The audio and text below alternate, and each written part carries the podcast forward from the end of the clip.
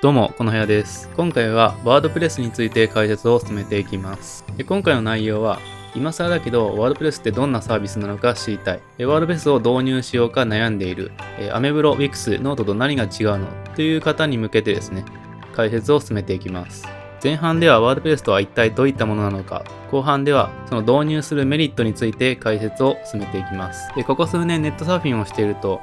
ワードプレスで作られたサイトを頻繁に目にします。もはやブログといえばワードプレスですが、それでも知らない方、導入に迷っている方が意外と多いです。で、なぜここまでワードプレスが流行っているのかっていうのは、無料ブログにはない数々のメリットがあるからです。今回は、まあ、メリットまで解説を進めていきたいと思います。ぜひですね、皆さんがこれからですね、ワードプレスを、まあ、導入する判断基準として活用してほしいです。その前に、そもそもワードプレスってどういうものなのかについて解説を進めていきます。でこのワードプレスとは、ウェブページを制作する専門知識がなくとも、簡単にですね、ウェブページの編集とか、あとはブログ記事の投稿ができるブログシステムです。サーバーにワードプレスをインストールすることによって、普段使っているブラウザ、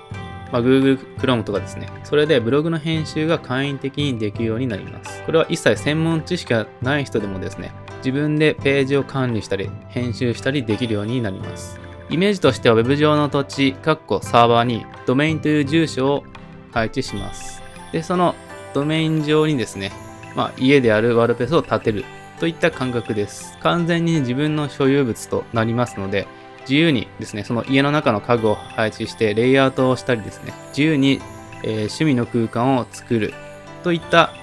イメージになります。でもしもこのワードプレスのようなシステムですね、それが存在していなかったらどうなっていたかというと、もう完全に専門的な知識がないとページ編集ができないような状態でした。で、少し前っていうのは HTML とか CSS というプログラミング言語ですね。それを習得してから、その言語を使ってですね、ブログ記事を更新するために編集することになります。で、編集データをサーバー上にアップロードする。まあ、こういう手間がかかっていたわけですね。で、この作業を毎回行う必要がありました。正直これは専門的な知識を熟知していたとしてもかなり面倒な作業です。工程が何工程かに分かれていて結構手間なんですね。昔はこういった手間をかけて Web ページを作成したので、まあ、技術の進歩が進んだことが分かっていただけると思います。まあ、しかし、今はこんなことをする必要はなくて、ワードプレスのおかげでちょっとしたテキスト編集も自分で簡単にできるようになりました。えー中には、これって無料のアメブロでいいんじゃないの？という疑問に思う方も多いと思います。まあ、それでも、有名ブロガーとか経営者ですね、ウェブをうまく活用している経営者がワード、えーワードプレスを利用してですね、サイトを作成しているのはなぜかというとですね、まあ確かにアメブロでもブログ記事は簡単にそれこそ専門知識が一切なくてもブログが作成できます。えしかし芸能人のブログのような日常生活のシェアといった個人用のブログでなら大変便利なウェブサービスですが目的が商売での利用となると、え決して向いてはいません。え確かに商用利用はできるようになりましたが問題はそこではないです。えーブログ記事というのはあなたが作成したコンテンツであり商売をやっていく以上資産となります。アメブロの場合アカウントが削除されたらコンテンツも削除されてしまいます。それ以外にも、アメブロだと Web マーケティングを行っていく上でカスタマイズがしにくいところがあります。一例ですが、え例えば Facebook 広告のタグである Facebook Pixel が設置できません。まあ、この Pixel について詳しく説明すると長くなっていくので説明は省きますが、この設定ができないと広告を出稿する上でですね、有効な手段が打てなくなってしまいます。まあ、そもそも広告なんて出稿すること考えてないですって方もいると思うんですが、広告を出稿することも Web 集客をやっていく上で必須なわけですね。まあ、これも長くなってしまうので割愛しますが、まあ、これは一例であって他にもいろいろあります。アメブロでできてワードプレスでできることっていうのはいろいろあります。で、なんでアメブロだと商売的には向いていないのかですが、ブログ記事っていうコンテンツは、まあ、ツールに依存してしまっては怖い分野だからです。ツールに依存してしまうと、そのツールの運営会社のルールで大きく左右されてしまうからです。例えば、商用利用解禁のルール変更は嬉しい変更ではありますが、むしろ怖い側面もあって、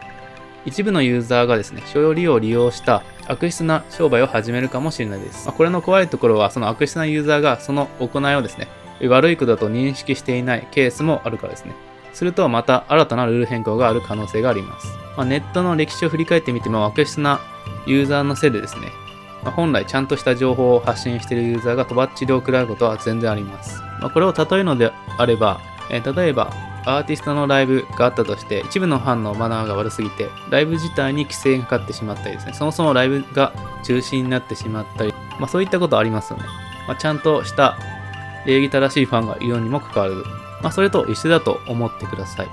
まあ、なので、ツールに依存してしまうとですね、怖く、ツールの運営会社のルールに縛られてしまうということです。でブログ記事っていうのは、それなりに時間をかけて更新しますよね。決して片手間で更新できるものではないはずです。まあ、どのキーワードを狙っていくかなど、ブログ記事の内容はある程度戦略的に更新されていると思います。まあ、そういったことを踏まえると、コンテンツはあなたの資産となります。でその資産を自分で管理しましょう。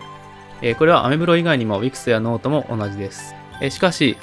えー、アメブロとノートに限っては拡散をさせる SNS としてなら活用することが十分にできます。ではここから WordPress を導入する5つのメリットを解説していきます。でまず1つ目が記事更新が簡単にできます。まあ、確かに慣れてない方には少し操作が難しいように感じるかと思いますが、これ定期的に操作をしていれば慣れていくので問題ないです。まあ、例えばスマートフォンですね。え、最初は僕もスマートフォン使い始めた時にすごく慣れませんでしたが、日常的に使っていけばえ難なく使えるようになりました。まあ、それと同じ感覚ですね。で、2つ目、サーバー側の簡単インストールという機能で導入がスムーズにできます。よほどマイナーでない限りですね、簡単インストールができるので、導入がすごく簡単にできます。導入自体はですね、ほんと数分でできてしまいます。しかもこの簡単インストールの手順はですね、まあすごく簡単ですが、ネット上にもですね、豊富に情報があるので迷うことなく、ワードプレスをスタートできます。ちなみにおすすめは X サーバーですね。X サーバーであればすごく簡単に導入することができます。で、3つ目。SEO に有利な構造になっています。えー、ワードプレスは、まあ、導入した段階だとしてもですね、SEO にある程度最適化された仕様になっています。まあ、それに、ワードプレステーマが秀逸で SEO に最適化されたものが多く存在しています。まあ、なので、普通のサイト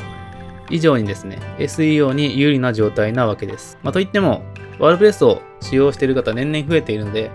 まあ、有益なコンテンツの作成は欠かせません。で、4つ目ですね。えー、ワードプレスのテーマが豊富です。まあ、このワードプレステーマというのはデザインとか機能的な面の機能になります。でこれがかなり豊富にあり、情報も豊富にあります。まあ、これもマイナーどころのテーマでなければなんですが、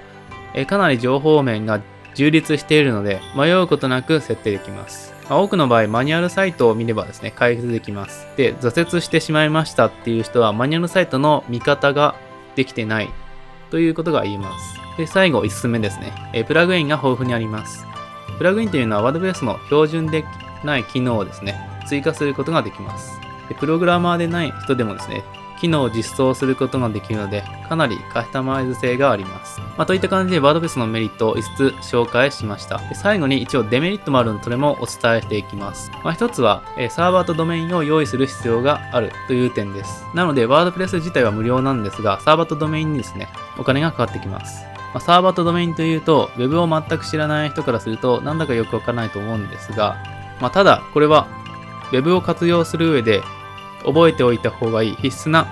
知識です。まあ、なので、最初こそこう目に見えないものでよくわからないと思うんですが、長い目で見て役に立つ知識だと思います。で、2つ目のデメリットというのが、セキュリティ管理を自分で行わないといけないという点です。これはまあプラグインがありますし、あとは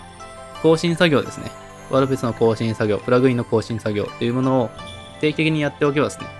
えそこまで問題ではありません。あとは、バックアップを取っておけば、え特に問題はありません。まあ、以上、ワードプレスについて解説をしました。で、この解説だけでは解説しきれない部分も多いので、基本的なものに絞ってですね、解説をしました。少しでも参考になれば幸いです。えそれでは、え今回のこの音声は以上になります。